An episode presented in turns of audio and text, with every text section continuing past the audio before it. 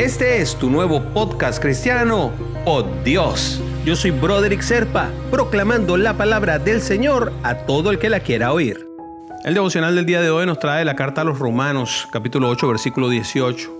De hecho, considero que en nada se comparan los sufrimientos actuales con la gloria que habrá de revelarse en nosotros. Y te digo que no es fácil atravesar el largo camino de la vida. Habrá momentos buenos y simpáticos, alegres, pero también llegarán momentos de luto, de dificultad y de sufrimiento.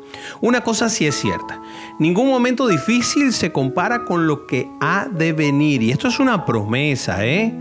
Pablo tenía, por cierto, la autoridad para escribir estas palabras. A través de su vida podemos constatar que ninguna dificultad o sufrimiento se comparó con lo que él experimentó y venido, por cierto, por parte de Dios. Todo dolor se convirtió en galardón y Pablo está hoy en la gloria, donde también nosotros estaremos un día, también es una promesa.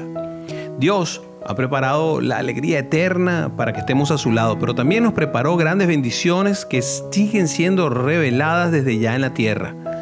Andar de fe en fe y de gloria en gloria.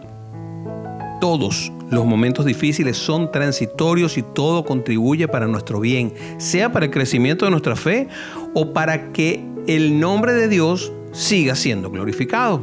Nunca pienses que los momentos de tribulación son el final de todo. ¿eh? En realidad, estos momentos son un medio para que aumentemos nuestra fe y crezcamos en la gracia. Y todavía más, porque nada se compara con lo que recibiremos de Dios en el futuro. Esa es nuestra meta real. El premio supremo, el llamamiento de Dios en Cristo Jesús.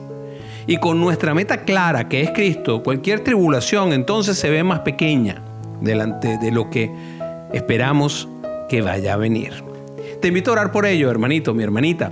Señor Dios, estoy consciente de que todo ayuda para el bien de los que te aman. Derrama en mí tu Espíritu Santo para que yo pueda atravesar por cada uno de los desafíos. Padre, hazme entender y saber, tener la certeza de que lo que ha de venir va a ser lo mejor que existe, que no tengo ni idea, no puedo ni imaginar lo bueno que va a ser el futuro.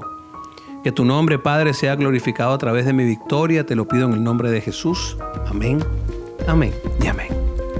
Si quieres recibir por Dios directamente en tu WhatsApp, simplemente comunícate por esa misma vía por WhatsApp al 904-274-3131. Te lo enviaré todos los días.